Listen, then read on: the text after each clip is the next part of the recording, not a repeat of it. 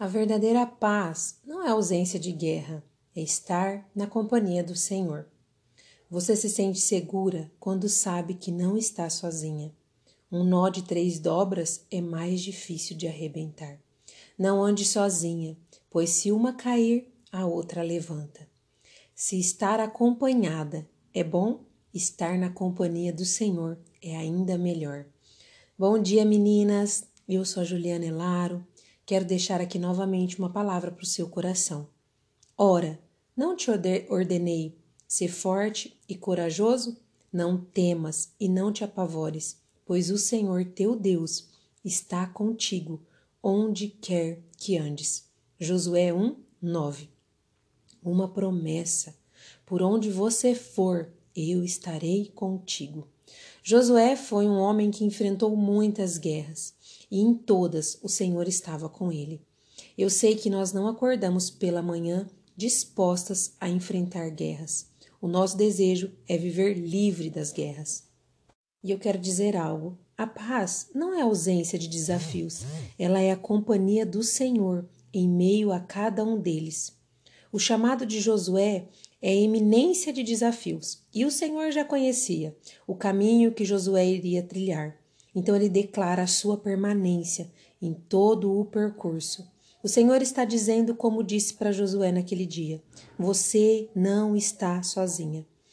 A solidão é um estado que você pode ou não sentir. Você pode estar rodeada de pessoas e se sentir só. Nesse caso, seu estado é de companhia, mas você se sente solitária.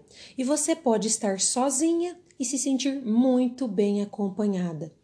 Aí você só está realmente bem acompanhada na presença do Senhor, porque você se sente protegida, é um acesso a um nível de maturidade maior. Você entende que ainda aparentemente está sozinha, o Senhor estando com você não te faz sozinha. Por isso que eu disse que você sente ou não. Sempre gosto de dizer que quem está com Deus está com a maioria. Na verdade, é porque de nada adianta estarmos muito bem acompanhadas com muitas pessoas ou um grande exército se o general não estiver presente. Existe paz em meio às guerras. Não olhe para o número que te acompanha. Davi enfrentou Golias sem exército. Jael matou Cícera para libertar Israel sem exército. Josafá nem precisou lutar. E Gideão, que venceu com apenas trezentos. O exército não era numeroso, mas quem estava com eles era o suficiente.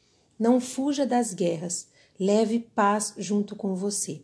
Jesus disse: Vocês têm paz em mim. A paz que precisamos está nele. Ele é o príncipe da paz. Somente Jesus pode promover a paz que precisamos. O acesso da paz que precisamos em meio à guerra está na pessoa de Jesus.